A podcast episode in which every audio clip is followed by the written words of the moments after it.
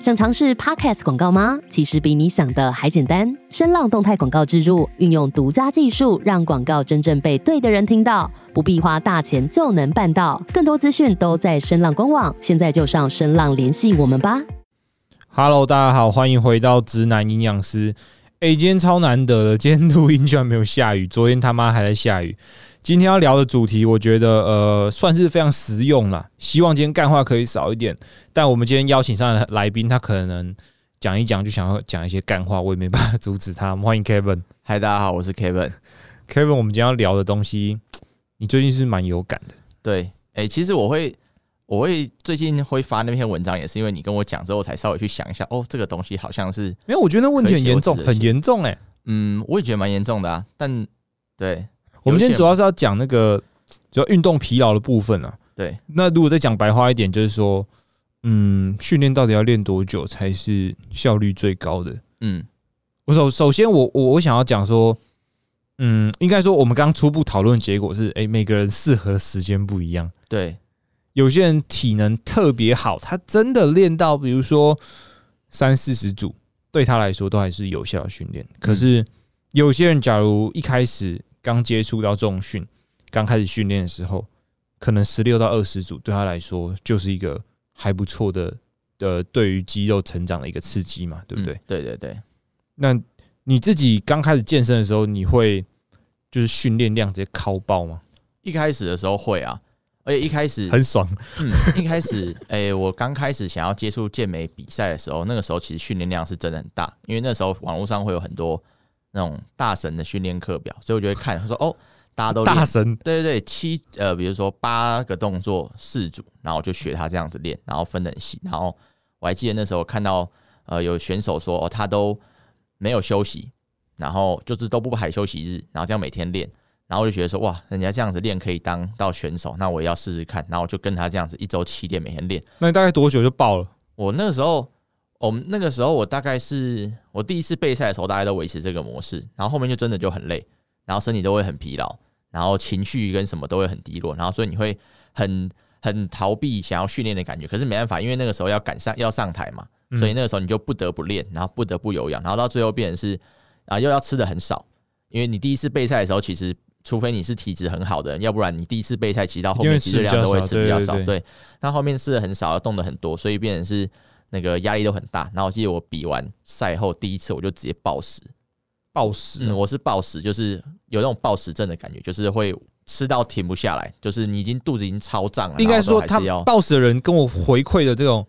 反应，都是说他们回过神来的时候，已经把桌上的东西全部都清完了。呃我在吃的时候是没有意识的，我那个时候是没有到那么夸张，只是我会感觉到说自己是有点生病，就是我会吃到自己已经超级撑，有点超想不舒服要补偿心态就对对对了。可是我觉得后来我发现说，那个可能是你身体在在那个想要把你的那个体重啊，还有那什么往回拉嘛，因为它会有一个对，因为现在你身体很不适应，它想要让你的那个体脂肪还有你的体重回到它比较适应的点。对，对可是我觉得那个就是可能是压的太紧。好，这个有点讲到比较远，但运动疲劳来说，我觉得一开始的人不太适合放到那么多组。我可以举个例子给大家听好了。假如说你今天要去泡一个温泉好了。嗯如，果这个温泉超级烫，那你如果要泡之前，你应该会是先稍微摸一下那个水，对不对对，看一下这个有多烫，然后你觉得还可以的话，你的手慢慢伸进去，然后你慢慢适应之后，你的整个身体才会泡到这个很烫的温泉里面，然后让你的身体可以适应这个温度。没错那。在训练的时候，其实也是一样，我们会比较偏向是我们去保守一点，我们会先让你有一个比较保守的组数去做，嗯那哼，观察你身体的反应，诶，这个水温这个组数对你来说是相对 OK 的，那我们再慢慢的把组数加上去，让你的身体可以慢慢整个泡到这个水里面，让你的这个身体可以慢慢适应越来越多的组数。因对，为我们有讲到说，我们身体啊，呃，我们在学术上来讲说，我们的肌肉或是肌力什么，我们都是需要适应的。适应它其实需要一段时间，而且它的幅度不能太大。你要让身体发现有这个压力之后，它可以把这个压力 cover 掉，它才有办法去做超补偿跟进步。可是如果你今天这个压力源一下子太大，你的组数一下子靠的太多的时候，压力太大，身体负荷不了，它就会直接爆给你看。就像你直接裸裸体直接跳到这个温泉里面，你会烫伤的。因为我类似这种们感觉，我们看了太多这种 YouTube 上面这种什么跟着某某某练爆的这种影片，嗯，我们会觉得呃训练是一件很热血的事情对，，很热血，是热血没错啦。可是你会觉得要循序渐进会比较好，对不对？对，因为我们之后通常会讲训练是要讲长期的嘛，而且一个训练计划要有办法长期执行，才有办法，嗯才才才有办法去让你的这个肌肉往上发展，或者你才有办法长期的去维持这样子的训练或生活模式。对那我觉得这样子练爆的方式，我们大部分我会很喜欢看，因为我觉得很好笑，那都是节目效果 啊，对做做效对果，做做效果而已啦，大家不要这么认真，好不好？你不要没有人每天都在做效果的，嗯，对啊，我尤其是一般正常人啦，因为我记得之前还有一个很风行的那个一个呃节呃一个训练方式叫做练一百下，不知道你有练没一有？百下哦对，我知道我知道，就比如说引体向上一百下，对对对，或是什么什么一百下，或是像我之前学生跟我讲，他是看到一个那个选手的影片，他是做那个腿推一百下，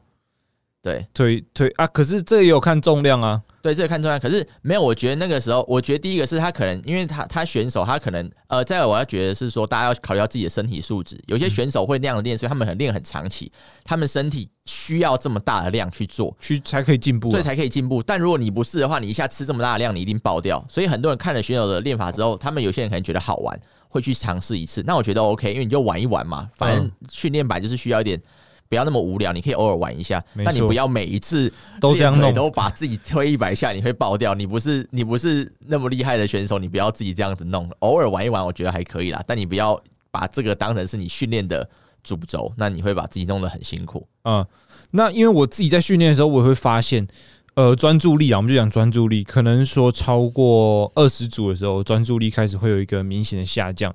那不止专注力而已，它可能会伴随就是说我的动作品质开始没有这么好。对，这时候是不是其实我大概适合训练的组数就差不多二十到二十四组，就差不多可以嗯差不收了多。。嗯，哎、我可以从两个方面来讲，比较理论的方方面可以说，我们的这个身体啊疲劳可以分两个，一个是中枢神经疲劳，一个是周围神经疲劳。中枢神经疲劳可以想象是说，你今天你的大脑啊已经没有这么多的余裕去叫出这么多的肌肉了。哦，没有，没办法再掌控他对们他了没，办法掌控他们，他已经受不了了，所以你练到后面的时候，你会觉得哦，好像没有办法出这么多力，对不对？好像想回这是第家一了。个，对对对。然后第二个是周边神经疲劳，就是你肌肉在用力的时候啊，你里面那个你的肌肉越来越酸嘛，所以用完之后它会没有呃，它会暂时没有力气。所以你练从第一组练到二十组之后，你的这个代谢的废物在身体里面累积很多的时候，你会觉得很累，肌肉会出不上力。通常哪个会先累？大脑还是肌肉会先累？通常我要看要看训练模式。如果你是练那种很大重量的那种神经疲劳很高，那可能大脑会比较累一点。训练量低、强度高的时候，嗯哼，可能会。那如果你是那种比如说10到很12很下很多超级组或很多地减组的话，那可能两个都会很累。嗯，对，但如果你可能是一般的，比如说呃十下到十五下那种，那可能会是肌肌肉肉会比较先累累的。对对对，但呃，大家可以去观察一下，如果你在训练到某一个部分啊，你会觉得开始身体有点热不起来，冷冷的，嗯然后你会觉得充血感没有前面几组这么强。那其实那个时候训练就差不多，差不多了应该要结束了欸、你今天讲的很白话、欸，哈。为了让我们观众都听得懂对，啊要听懂一点。对，因为在训练上，大家可能会讲到说，哦，我真的不知道要怎么怎么去抓到我那一天到到底要练几组。我可以从，我觉得大家可以从身体的这个反应去观察。你可以给大家一个观念嘛？因为我有些学生啊，他们会跟我反映说，哎、可是我觉得，呃，我会希望他们做有效的训练，可是他们当他们在练的时候，他们没办法抛抛弃过去的那种想法，他会觉得，干我没有练到三十几组，好像我就会掉肌肉，好像我就会没办法长大。那你觉得你应该如何去导正这个观念？呃，如果你说他很习惯去练练爆吗？对，就是练那么多的组数，他会觉得，干我没有练到那个组数，我好像就就肌肉会变小。嗯，通常这样子的话，我会先跟他呃，先从心理开始建设，因为通常这个东西跟身体没有什么关系，因为你练少组跟练多组，其实你效都益有差不有多都有办法让身体很累。嗯，对，但他们很，他们的心里会觉得说，我好像没有三十几组这个数字，他们会觉得很 不安心，所以我会先让他说，好，我们先，呃，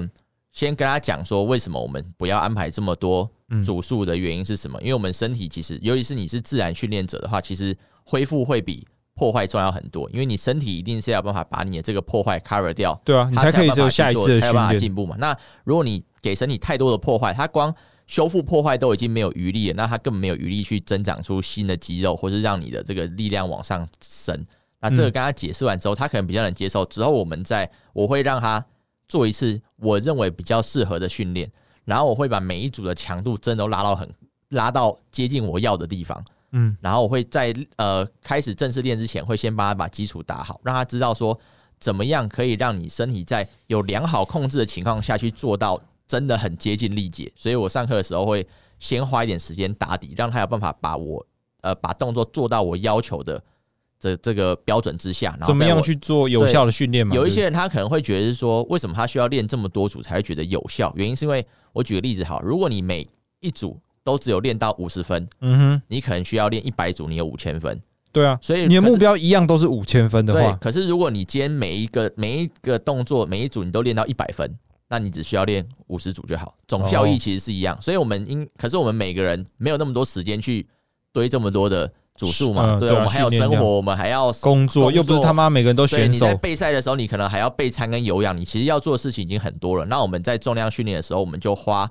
尽量少的时间把效率提高，让嗯哼你整天能用的时间是更多的。那你这个训练对你来说也不会是很疲很很烦的一件事情，因为比如说你是一个上班族，你要备赛，你每天要花两个半小时不可能，在健身房敲那个敲那个组数，你一定会觉得超累的、啊。这备赛对你来说会很还烦，不包括有氧对啊，而且我们都是希望说这个健美产业可以越来越好，那希望有越来越多人可以投入这个健美比赛里面。那如果我这个人上班族比完之后，每一次因为我都要让他练两个半小时，他觉得健美很累很无聊，他不喜欢健美了，嗯所以越来越少人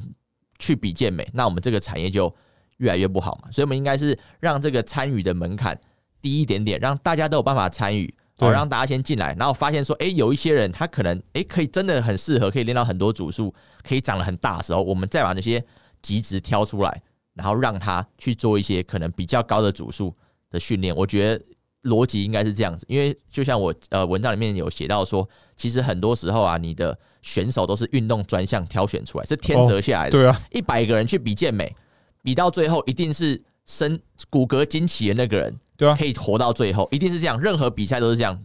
讲到竞技，天分一定是最大最大的一个占比。哎、我之前听过别人说，有些人什么天生他的快缩肌就比较多，然后对他啊对啊肌肉对啊就是他妈这么大块，对啊，因为因为影响这种肌肉力量什么东西，其实跟你天生的那个就会有很有关系。你的 ATP 存量比较高，你就是可以用力的，你就可以多做多做比别人多下比别人多组。那你的快速肌比较多，你就是可以练比较，你就是可以你用就是天生对你就随便练就长得我很大我比块嗯如，说我跟哲君，我快速肌比你多，那我、我们两个一样练三个月，我卧推就一百，你卧推就只能推五十，那我们能长的肉量就一定不一样了。嗯对啊，对啊，所以这有时候也大家也不用去想说啊，我我我是不是练得不够苦或怎么样？没有，你可能就是天生不是健美选手那块料，但也没关系。你花了你就花更多的对时我间们，我们就所以大部分人其实都是一般人，所以对一般人来说方法就更重要，因为嗯我们不不是不是每个人都很不是每个人都是。天生的练武 奇才嘛，但是我们每个人都还是有有有有有目标对有有梦目想，标想有要做梦想有想做到的对事，想要可以站上那个舞台，所以对我们一般人来说，其实方法会很重要，要怎么找到适合你的方法，而不是一昧去模仿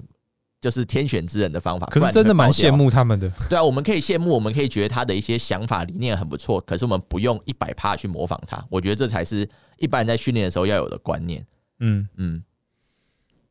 我自己训练的历程其实也是这样，就是我以前会做很多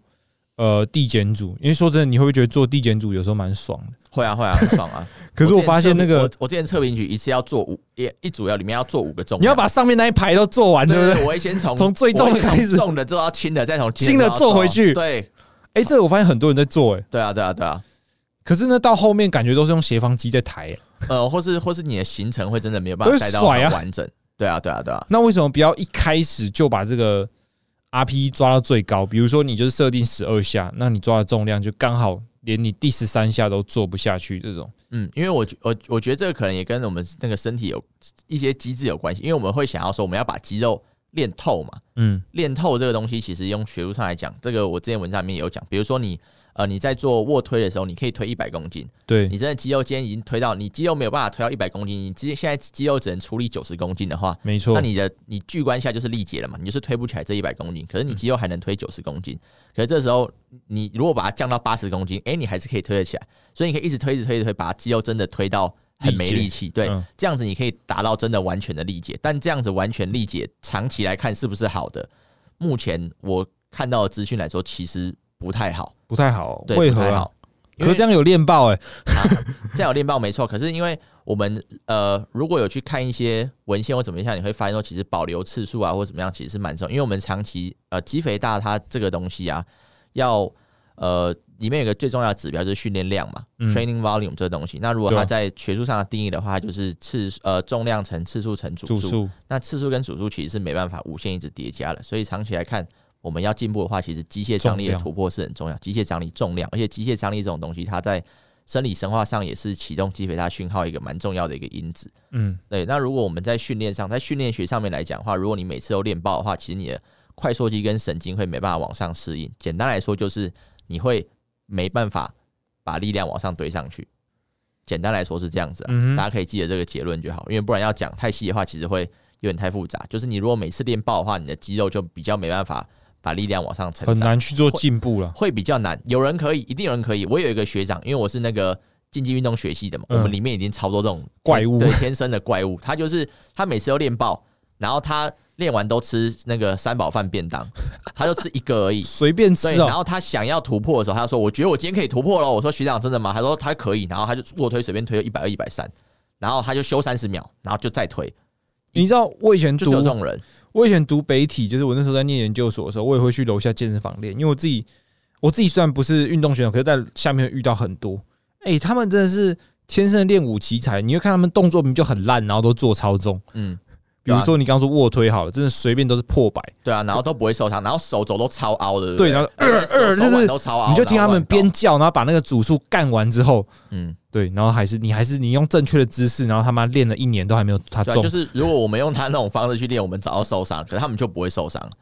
对啊、这个这个这个你要我解释为什么，我可能还当 讲下不出来。也解释也解释不出来。对，可是如果对于一般人来说，因为我们目前服务的学生或客群其实都是大部分一般人嘛，嗯，对啊，所以其实我们应该找到一个适用于大部分人的方法，而不是一直去强调那些极值这样子练，所以他们长得很大。我们知道他们那样练长很大啊，啊我们就不行啊，所以你一直讲他们，对我们来说其实没什么干用。嗯，对啊，我们当然， 我们是当然是希望说，今天最好是有一个上班族或者大学生走进来跟我们说，教练，我想要比赛，我想要怎么样，我们可以找到一个适合他的方式，让他可以站上这个舞台，对然后对对让他可以不要太多影响到他的学业或工作，而不是跟他说，干你要当选手，他妈的，我现在一天开五十组给你，你做不到，对不对？操你妈逼，你就是很烂。对不对？这不是教练要做的事情嘛？对不对？那你觉得超级组呢？就是呃复合，就是两个动作加在一起，加在一起练，不休息这样。呃，我觉得在拮抗的地方其实可以，小肌群拮抗可以，比如说你腹二肌，比哦如说二你三头，呃二三头，或是比如说两个不相干，比如说腹肌跟小腿，嗯，这些我比较省，呃，这些我会做超级组，因为这个不太互相影响嘛，省时对，间。比较省时间。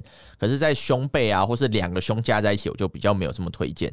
好像效益就不大，对，不效益就没这么大，而且因为你会影响到你下一组的训练。，对对对对，因为我就觉得说，因为我们时间有限嘛，我的目标就是在比如说在这二十组里面可以达到最大的强度，所以我想要在二十这二十组里面，我可以每一组组间好好的休息恢复，让我下一组可以一样执行到这么大的重量还有次数。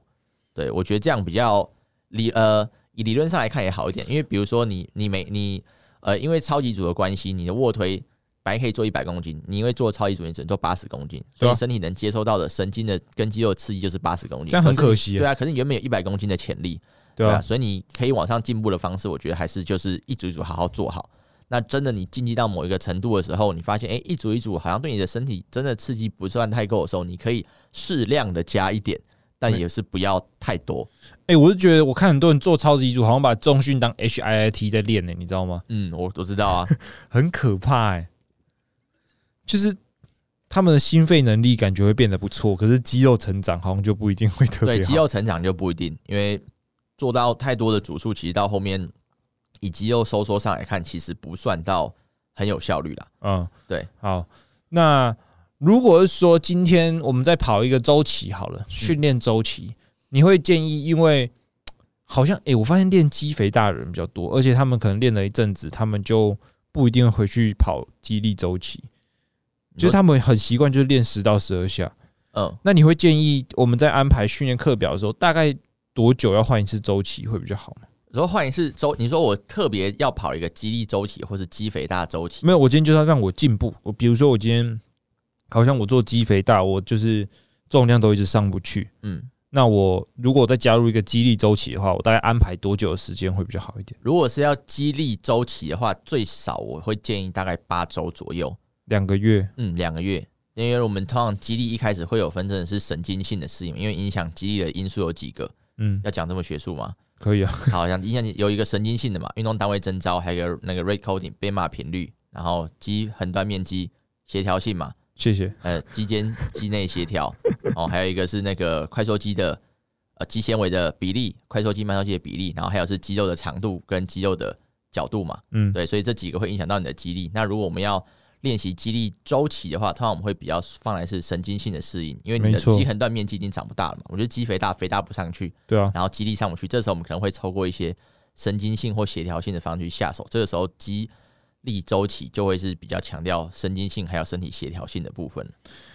肌力周期对肌肥大是也蛮有帮助，因为如果你今天力气比较大，你在下一次进入肌肥大的时候，是不是你就可以做更多次数？对，诶、在同呃或者说你在同样的次数跟组数之下，可以有更大的重量，那你的 training volume 就是会变大嘛，因为我们刚刚讲，第一就是重量、次数、组数相乘，所以你次数、组数不变，然后重量往上提升，所以你的训练量就会往上提升。嗯，嗯，所以间接的会帮助你的训练量提升是好的。啊，你自己会很不喜欢练大重量吗？就是很痛苦，呃，我不会，我觉得蛮好玩的，很爽，是不对是？我是觉得蛮好玩的。可是大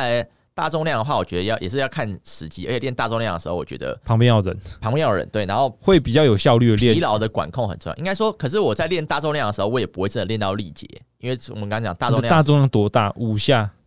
大你概你两会低于五下吗？会啊，我在三下左右。三下，对，可是我做完三下 RP，大概就差不多抓个八八到八点五而已，快爆了。哎，八八到对八八五大概还可以就是做我几还下可以？在我还可以硬做一到两下。嗯，对，就是我挑一个五 RM 的重量，然后做三下，这样子保留一到两下，哦因为，五 RM 重量做三下，对不要说把它做完就对了。如果在练力量的话，不可以做爆哦，因为那个跟快缩肌的适应有关系，所以不可以做爆。练力量的话了，那假如我今天是一个健美比赛的选手，嗯可是健美是讲究肌肥大嘛，嗯对不对？那他们有一定要练这个肌力周期，你不觉一定得不一有定帮助吗？还呃，是我觉得有帮助，可是不一定一定要练，因不为一定像一定要也有练些人，像有些健美选手，他可能终其一生，他就是练肌肥大课表，他就长得很大。哦，真的哦，他可以有啊一有啊辈有啊子都练这个，有一定一一有一定会有选手可以这样练，可是就像我讲嘛，个体会有差异。有一些人他肌肥大上不去的时候，我们就要透过不同的方式去让他让他的这个肌肥大的效果可以更好一点。可能像你刚刚讲肌力周期，甚至有时候我会安排一些能量系统的训练，都是有可能。能哦。你说我们刚刚在还没开始录音以前有提到，哎、有氧运动居然对重训是有帮助的，有啊有啊有啊，因为呃，大家可能因为我可能大家都在看健美，所以会比较在意肌肉，但大家要知道说，我们在做一个动作的时候，其实我们身体也是我们所有系统都会启动。我们身体的系统简单来讲有几个嘛，神经系统、肌肉、骨骼，然后心血管、内分泌，然后生殖、淋巴这些系统。那你在做训练的时候啊，你的神经系统要掌管肌肉系统嘛，它要嗯把你的肌肉对啊叫出来，然后你肌肉收缩的时候产生一些代谢废物，需要心血管帮你把它排掉，然后要把氧气送到肌肉里面。所以你的肌肉要有办法好好去收缩，就会一定跟你的心血管这些一定会有关系，跟你清除代谢废物的能力会有关系。没错，所以你的肌肉系统要发达，其实你的神经跟你的心血管系统也要好。所以为什么才说你要做一些有氧的训练，增加心肺对，能或力这者我们样会。说你排个肌力周期，练一下你的神经，这这这些都是会有影响，因为我们身体的系统是全部一起协调启动，不能只有看健美肌肥大，这样才你的训练才会是一个比较完整的东西。嗯对啊，对啊，所以我在排的时候，像我的学生在比较热量盈余的时候，我会排他们去做一些能量系统，像一些呃间歇的风扇脚踏车，或哦，是飞飞轮冲刺这一类的东西那个是有帮助的有。啊有啊有啊，帮助他们去做一些耐乳酸或乳酸清除的训练，让你的身体对乳酸耐受度更高，然后清除乳酸的速度可以变得更快。这样你在同样的次数或组数下，你同样的重量跟组数下，你可能可以做更多次。做更多次。对对对哎、，我突然想到一件事、哎，我这个是我一直想要问你的，就是假如我们进入到备赛的后期，嗯，通常啊，我们现在看到的训练课表会是，因为备赛后期我可能热量赤字比较多一点，嗯，然后我身体承受比较大的压力，嗯，那这时候我的训练课表应该要是。呃，我们目前比较常看到的降低重量、做多次数，还是你会希望它可以降低组数，然后去维持它的就机械张力，你觉得哪个会比较好？如果以疲劳控管来看的话你，说如果在最后一个月的时候嘛，对，最后一一两个月之类的，最后一两个月的话，其实我觉得这个还蛮看选手的反应的欸、真的哦、嗯，如果这个选手是跟我说他的精神啊什么状态都还不错，力量没什么掉，那我可能就跟他说，那你就帮我维持住你的重量重然后量我会看也是一样看他身体的反应，可能会可能适当减少一点点组数，可能从二十组变成十十六组之类，可能每个动作减少少一组少一组，或是呃某一些负项的动作减少一组，像机、呃可能是机械式的东西减少一组，可能变成四组变三组，三组变两组之类的。对对，然后可是如果有一些人他在后期，可是我觉得如果他会真的是会掉力量的话，我会反而去问一下说，诶，那你睡眠跟压力的品管怎么样？因为我觉得力量没有这么好掉、欸，嗯，力量在后期会在后期一定会有点掉，我觉得应该说啊耐耐力会变得比较差，是真的。，对，然后力量会掉的话，其实我觉得一开始后面的话，你可能力量不会这么容易掉。然后我觉得训练后面你会掉力量，你会觉得说有点像突然没电的感觉。会没电比的感觉。如说你原本可以做十二下，嗯然后你前面六下可能做起来都跟以前感觉一样，可对是啊，大家做到哦，第对七对下、对第八对下对，的就时是候，这种感你会觉。觉得突然没了。所以，可是这个时候你会，我这个时候没了对，这个时候我不会觉得说我是掉力量，我只会觉得我是可能肝糖比较不够，哦，之类的。对，这个时候我就不会觉得我是掉力量，对啊。然后如果在后期的话，我可能比较偏向是维持重量，然后减少一点组数。可是维持重量到后面，我不会叫他们说你一定要做一些自由重量，因为其实你到后期的时候，你做一些自哦由重对量啊要维持会真的蛮疲很劳。难的。所以我会跟他说，你可以换成机机械式的械式比例高一点，可是你尽量一样把你的这个次数次做数完，跟 RPE 维持住，在这个次数这个疲劳范围里面，尽量去把重量突呃维持住，这样子就好。哎、对你这样讲真的蛮有道理。我只要到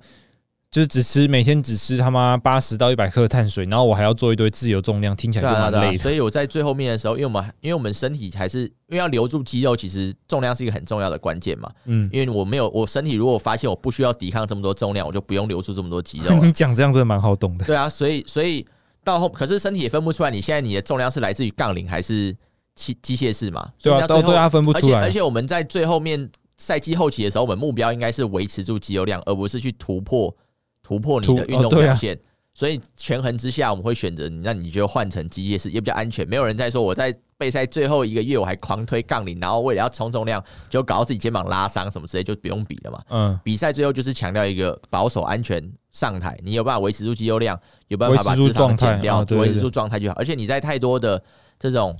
自由重量或者肌肉破坏下面，其实你身体会很发炎、很水肿嘛，反而你会影响到一些你的身体体重压观力察太或者大是反对对，下体压力会太大，所以在备赛后期，其实压力管理会比较重要，而且你尤其是备到最后一个月了，我也其觉实得压力控管很重要你。很重要，很重要。可是他就像我刚刚一开始跟你说，他们心理这一关真的有时候也比较难过去，他嗯们会觉得对为什么我没办法做那么多了？对，可是我觉得这蛮正常的，嗯嗯嗯因为你已经承受很多外在压力，我觉得饮食啊、睡眠这些都会有影对啊，响。对啊，对啊，所以我也会呃，我在别节目上有讲到说，我觉得选手的培育其实呃，选像我收选手比赛，我跟他说，你至少要合作半年以上。嗯呃，哼，原因不是说我想要多赚他们那些钱呢、应该是说，因为我觉得选手在后面其实比很多是比心智，嗯哼就是你如果你心呃，虽然说我们运动科学里面会讲心技体嘛，对啊你，的运动心理其实是最重要。如果你心理已经心里崩了，呃你其他都不用讲其他都了。不用玩。对你应该看到很多选手到备赛后面一个月，整个都心理爆掉之类。他可能状态很好，可是上来前一个礼拜他心理就爆掉，所以然他后哦上的台状就态很水，对，所以这样子其实我觉得心理状态其实最重要。所以在前面备赛前面，其实我不会在意的，不会是说他们体态改变有多大，我比较在意的是你们要开始以选手的心态还有选手的作息去生活，去看待这件对事去看这情，件事情。你要先让自己定位成选手生活重心要转移一下。对对对，如果你从一个马上从一般人切换到十六周，马上要进入选手的方式的话，你一定会受不了。所以对导致因为我你会执行起来会很痛苦。我昨天讲备赛讲蛮多，那我后来发现一件事，就是说，哎、如果你未来三到五年都想要持续比赛嗯当选手的话，因为呃我们要权衡嘛，我们一天时间只有二十四小时，你不可能全都要，你不可能说你现在是一个教练又是一个选手，好，那我一个月要教一百四、一百六十堂课，可是我身材还要很好，我觉得那不太可能。就很很难啦，真的超级难的。我听我听到的做到不错，都是说他们到最后可能连教课的量都要减少，对，会会要减少一点然。后要给给自己多一点时间，比如说不要就说训练跟饮食，因为他们很常说哦，训练跟饮食都可以完成，可是是在非常极限的状态下去完成，他们根本就没有自己休息的时间，嗯嗯嗯，对吧、啊没有一些放松的时间，因为我觉得到后面你不能把自己一直放在一个循环里面，什么循环？就比如说我起床就是训练、备餐、教课这种循环，呃，对啊，就像你说，心理很重要。如果你一直在这种循环里面，我觉得不是很健康。对啊，没压有力会你很，大，我都会希望说，哎、你们可不可以去做一些除了吃睡练以外的事情？就是对要懂得放松。呃，因为我我之前也有经历过一段时间，就是像你这样讲，我会是每天把自己的时间排的超紧，然后到后面我会觉得就很累，然后甚至我计划会跑出来的那个效果也没有到很好，嗯因为就真的压力会太大。哎、你那时候怎么放松？放松，我那个时候除了吃睡练以外，你都会找什么事来做？那个时候其实我还蛮没有放松的欸、因为那个时候跟大家分享一下，那个时候我第一次比赛大概是我那个哎、诶好像是啊第一次准备要比赛的时候啦，那个时候好像大四那个时候，嗯哼，对，那个时候我还有接我们那个学校的一个校队，那个时候他们早上要晨练，对啊，他们晨练六点要开始，所以然我后们呢所以我我五点五十要到，所以我五点二十要起床，你要你等一下你要去校队干嘛？你你是什么校队？呃，那个那个球队，球队的。然后那个时候，因为那个是有一个机会，我可以去跟着球队跑一整看一整个他们的那个赛季，所以跟着他们那个体能训练团一起。所以那时候要跟晨练嘛，所以那时候五点二十要起床。等一下你要跟着练哦。没有，我跟在我我要跟在教练团旁边，就是辅助他们教练团去带选手，嗯，然后可能把他们做带一些热身啊，或是他们训练上的一些指导之类的。对但比我不是总教练啊，我就是从旁辅助而已。对，对，然后反正那个时候就是五点二十要起床，然后他们练完之后七点四十五，然后他们练完之后，我会在健身，我在我会在健身房开始有氧，有氧到八点，八点我会我会有氧到八点五十，做一个小时的有氧，干，然后去学校上学，九点上到十二点之，而且那个时候上到十，哎、听起来你的黑眼圈已经长到快嘴对啊巴，这那时边候了。上到十二点，然后下午，哎、下午中午吃完休息之后，下午再上课，然后上完课之后去训练，练完之后晚上要工作，工作完回家之后要备餐，然后要做学校的事情，然后一直重复。每天都在重复这种事对对情。对，所以那时候会觉得很累。你一天有睡六个小时吗？那个时候可能，那个时候勉强，因为那个时候可能晨晨练五点二十要起床嘛，那时候对啊嗯要备赛，所以你要睡够，所以那时候十点就睡觉了。十点就睡觉了。对啊，对啊，对啊，所以教完课回家九点，回家备餐弄完就马上就要睡觉可。是我相信你，就算有睡到大概七个小时，你还是每天都很累，对不对？很累啊，那时候超级累的，所以效果也不太好。那是状态没有很好。没有，哎、后来那个时候状态没有很好，然后刚好那时候比赛疫情就延期，所以我就直接没有比，所以后来才往后延这样子，嗯，对啊，可是那是第一次经验，我才发现说备赛的时候不要把自己塞得太紧，塞得太满。嗯，而且你你这样子会很没有，很没有，你的生活会很没有弹性。当你在备赛的时候，生活又很没有弹性的时候，其实很恐怖的，因我为你觉得只很要可怕、啊因，为你只要发生一点点意外，你就爆了。你就会觉得怎么今天的行程不如我的意，对，然后我后面要怎么办？对，哎对然后我对对这个环节没有做到，会不会影响我对的成果或你什会么觉之得说类我的？都要比赛的，比如说你呃，比如说你在备赛的时候，你生活压得太紧，没有弹性。比如说你今天工作上临时出一个问题，或你生活上出了一个问题，或是你的感情上你女朋友跟你吵架，那你的生活因为太没有弹性了，没有时间去处理这些东西，你会直接爆掉，因为这些压力全部都会压在你身上，可是你又无从释放、无从处理的时候，你的嗯压力一定会超级爆棚。所以不太建议在比赛的时候把自己压得太紧。哎、所以其实最厉害的人是把备赛融入生活的人，对不 对？对对对，所以一我才年四季都在备赛。对啊，所以我才说培养选手是需要花一定的时间，就是你的生活，你要让你的这个备赛东西变得很生活，变成你很习惯的东西，你才有办真法的是长期去第一次执行比赛跟比了三四次的人会差很多，会会会差很多。我第一次比赛，我连觉得连吃东西称重我都觉得很痛苦。你觉得很痛苦哦。对，现在我很习惯，我现在吃东西每天东西都是算好的，每个都会称重，对，每啊次都称重算好。靠背，你要不要吃外食会带秤子吧？外食不会，但我会我会挑尽量挑有标好的，对，然后我吃东西其实都那几家。 你对是不是都会逼学生出门带吃东西要带秤子，还是他们不都会不会自愿带哎、的？不会、欸，我都跟他们说你想，我都跟他说你想蹭你就蹭，那如果你不想蹭你就不要蹭，但结果你要自己负责哦哎这样子。对，因为我就因为我其实我跟我学生的互动其实是很其实很 free 的啦，我不会很要他们一定要干嘛。但是我跟他说，如果你有办，你你想这样子做，那我们就可以，我就可以配合你。你你要拍照回报给我什么，我觉得都 OK。嗯，但如果你不想做，我也不会强迫你，反正结果是你的嘛。要比赛上台的，上台最后是你，对不对？你赢了之后，我也不会抢你的奖牌，说这个选手是我带出来，我就会跟你说你很棒，这个成绩是你自己得到的。对我觉得教练要做的事情是成就选手，而不是你把选手的东西全部挂在脸上。对啦，对，所以既然我的目标是这个，所以在过程中应该也是你要自己对自己负责，因为我们都是成年人了嘛，比赛是你自己要比的。不是我，嗯不是我拿枪指你的头说干你娘！你现在给我去比赛，对不对？那你自己要比赛，大家对自己负责啊。所以你要合作，我们我们应该是我们两个合作啊，合作了，对啊，啦我们两个合作又我们又不是幼稚园老师，对不对？还要妈的拿着鞭子赶在你后面逼你干嘛干嘛？我觉得这个很幼稚，我觉得不喜欢这样子，对啊，嗯，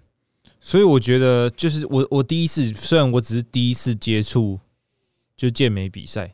当然说这一个这一个这个风气啊，在台湾可能已经好像三四年前就开始慢慢有人在比了。嗯诶、我是觉得还有蛮多就是可以进步的空间，就是我觉得大家可以做的更健康，然后更有效率一点，就是不用嗯把自己都搞得非常非常累。你就很哈扣这样子哦，，对我觉得不用到非常哈扣，嗯其其中一个很重要就是你刚刚说时间安排的部分。嗯嗯嗯如果你把自己的行程排的超级满，你可能要么如果你暂时没办法脱离那样的生活模式，就是你现在可能不太适合比赛，嗯，就你这阵子比工作就是很忙嘛，那你可能要不要考虑，就是等你比较不忙的时候再参加这件事情，嗯对啊，毕竟就像你说的，我们不可能每天把自己塞在健身房两个小时哦，嗯他妈练完那三十几组，然后我还要抽一个小时出来跑有氧。嗯，然后回家都还要就是备餐啊什么之类的，嗯那根本就是没有时间放松这样。我我觉得你讲这个我其实也蛮能理解，因为呃有些人可能会说，那照你这样讲的话，每个人都有工作，每个人都有生活，那这样子你你有没有发现那些你啊练的特别好的人，他妈工作都超少，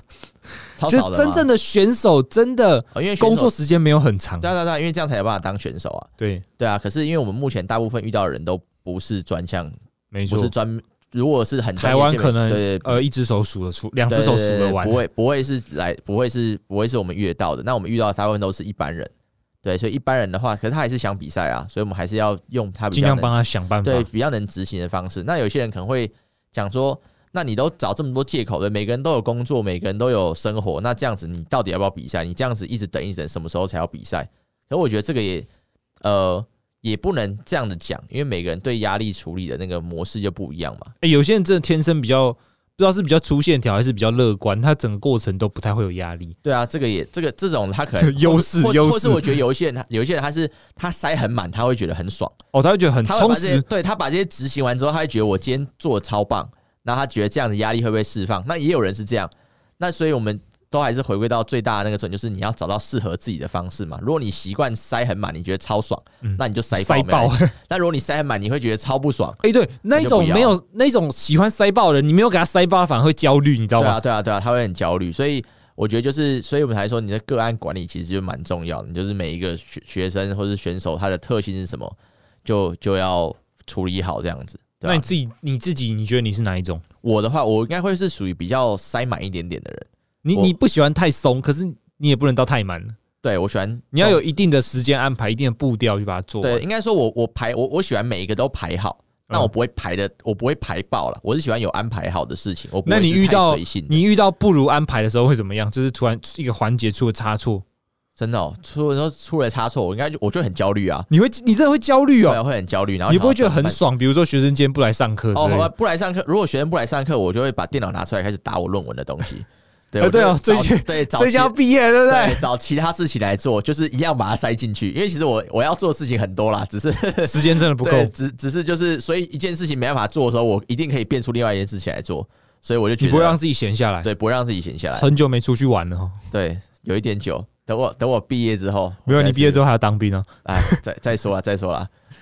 OK，今天很感谢 Kevin 上来跟我们聊这么多，可是好像没有，我们来看一下粉丝有没有好啊，粉丝提有没问有一 PO 什下。么问题？好了，哎、我刚刚忘记 PO，刚刚忘记就是看一下有什么问题。哇，干林老师、哎，太多了吧？好，来来来，除来了除了一开始问我说他妈痔疮有望根治吗？好，这个我不想回答以外，我没有不想回答。干痔疮这东西就是目前跟它共生共存当中，好不好？暂时不会去根治它。然后，哦，这个这个问题我就很常看到，请问关于卧推有没有需要后收肩胛？谢谢回答。后收减甲哦，我觉得要看看项目，看项目，而且要看人。如果如果一今天是一个，比如说一般人、学生或上班族走进来，他嗯肩胛骨控制已经不太好的情况下，我这个时候强行他把肩胛骨卡死在某一个摆位，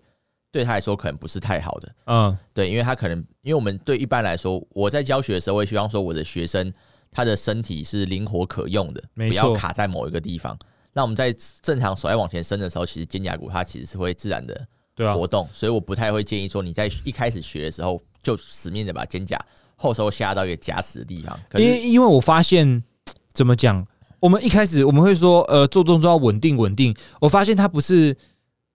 静态的稳定，它是动态的稳定。对对对对对就是说你是整个行程是稳定的对，不是说你卡死在那边，对不对对？你是在一个固定的轨道上面活动，我们会叫稳定。卡死不动其实也是一种不稳 定哦，也是一种不稳定。。乱动跟卡死不动都是不稳定 你真的哦要在对你要在一个正常的轨道上哎、面，那个是其实蛮难的，就是真正可以做得对好的对人，对，所以所以才说，所以现在，所以我现在的话会比较注重一些矫正性运动的东西。呃，矫正性运动不是说我们要让你矫正，我们只是让你的身体回到一个比较正常可用的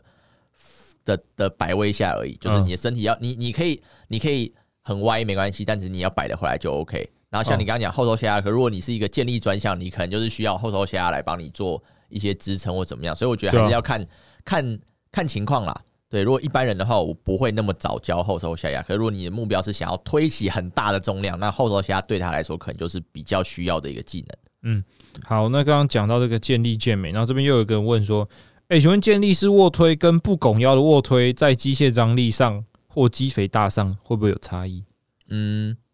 在同一个人上面来讲，我觉得可能会有一点，因为建立式的话，他们拱腰的时候，他们的那个那个胸腰椎会拱得很高嘛，所以这时候他们哎、其实它常会那个显肌肉收缩的那个行程是不是就比较短一点？我觉得应该会短一点点。嗯，呃，因为其实你从结果上来看，其实有一些健呃健力选手跟健美选手，他们胸肌的维度就会差蛮多的嘛。哦，就长得对长得不太一样，对不要说长得差很多，就长得不太一长样得。形态也不太一样。对，那如果你是做比较健美式的话呢，你的离心跟向心的形成可能比较多，会是来自于你肌肉拉长跟缩短。那健力式的话，因为你会有一些拱胸、拱拱胸、拱腰嘛，所以你的形成可能有一些会被因你的为健力的关节活目动标，是尽量减短、缩短那个行程嘛，对不对？嗯，这是其中一个。呃，健力的目标应该是尽量推起大的 重量，所以对减少形成是他们是其中一个手重段点，对，一个手段，对对对对对，对啊。所以我觉得也是呃。所以我觉得，如果你的目标是肌肥大，那你就好好的让胸肌去拉长缩短。然后你的目标是想要推起很大的重量的话，你可能可想以办法用去一缩短你的行对，程。可以用缩短行程的方式来达到这个目的。好 OK 还有吗？再来， 没有，哎、接下来都是问一些饮食的东西啊。好好，你我也是换你啊回答一下好了。请问上次说十六八断食没有太大的作用，那二十四也是同样的道理吗？还是微量维持热量赤字才是最重要的？嗯，哎、不要，我我觉得问你好了，这好问我，我要想一下，先丢给你好吧？你踢说皮球，哎、你先。你说十八 是呃一六八，，和我有上次就嘴说干一六八断食有断跟没断一样对啊，啊。味觉有段没断一样。那他今天我说干，那我就缩更短，那我缩到二十四。嗯，那如果学生这样，我问他说，那你为什么想要断食？他说我我希望我在空腹的时候可以燃烧更多脂肪，我可以得到更多断食的好处。那那要先那要先问他，那是我们要跟他看一下说那真的有办法燃烧更多脂肪吗？嗯，有吗？有办法吗？我觉得没有办法、没有办法，因为我记得我有看到一些东西，应该说我们讲的这些东西啊，都要有呃文献上面我们会讲的东西叫做显著性嘛。哎、干对，讲到这个，我觉得统计上呈现显著差异，可是如果你再更客观的去看这个显著差异，那干根本就只差一点点，他也可以说显有著差异。异，嗯，对，看他用什么统计方法。对，看什么统计方法。可是我觉得有一些时候啦，可能像他们有一些趋势而已，甚至根本就没有到很显著的差异。哦，但对，是有趋势，对，有一些人会把它解读说，哦，有趋势等于有，然后没有显呃有显著差异也是有，但是你们要看有的幅没有啊度是多少。你看，如果今天呃断食可以比没有断食多减了一个减零点五，一个减零点八，统计跑出来显著差异。嗯，干你鸟打文章的时候，我就可以打，哎、断食可以比不断食更有效的减少脂对啊肪。可所以那妈只差零点三，你会有感觉？呃，所以我觉得这个这个这个就是看你那个成，看你这个人是在干嘛嘛。如果你想要卖你的那个断食的东西，对不对？那你就会这样打。那如果你只是想要呈现这个资料，你可能就会写说有显呃呈现多少，然后值跟图放出来给大家看，然后有写出来，让大家有办法接受这个比较客观的资讯。但我觉得就是要看你看你这个人怎么呈现啦、嗯，对啊，但我回到刚刚的问题，我先问他说：“哎那、你为什么想要断食？”他说：“我想要燃烧更多脂肪。”那我去看有办法燃烧更多脂肪。而、如果没有的话，我就跟他说：“哦，这个没有办法燃烧更多脂肪，你就正常吃就好了。正常吃对啊。而且如果你断食，我还为了断食，然后去改变你的生活习惯，让你过得不是很舒服的话，我觉得完全没有”必对啊，对要。啊，对啊。我就跟他说：“啊，你觉得断食这样你爽吗？”他说：“好累哦，不爽。”我说：“那你干嘛还要做？”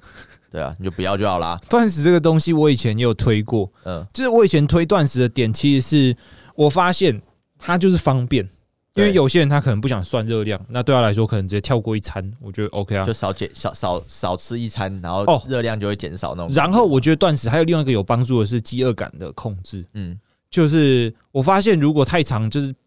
频进食频率太高的话，有些他们的饥饿感会比较明嗯显，比较旺盛一点。那如果你就是跟他讲好，我们今天就是一个简单暴力的方式，你就是这六个小时只能吃东西，其他都不能吃，嗯，那他的饥饿感的调控可能会比较顺一点，嗯嗯比较稳定一点。对啊。但我觉得这个是其实都蛮看个性的。有一些人说，哦，六个小时内可以吃，那我六个小时就吃就饱。吃爆，对对，这也有可能，或是有些人他就觉得说，哦，我那个空腹的时候我就真的很饿，那他也可能也不适合，所以我觉得要要要还是要看说你的那个断食，你做起来到底感觉怎么样。如果你感觉不好，就不用去不用硬做啊，因为其实没没有差，没有什么差啊、我是觉得断食只会是你减脂上就是一个对某些人来说还不错的辅助项，比如说嗯嗯嗯饥饿调控、时间安排这些。可是它对绝对不是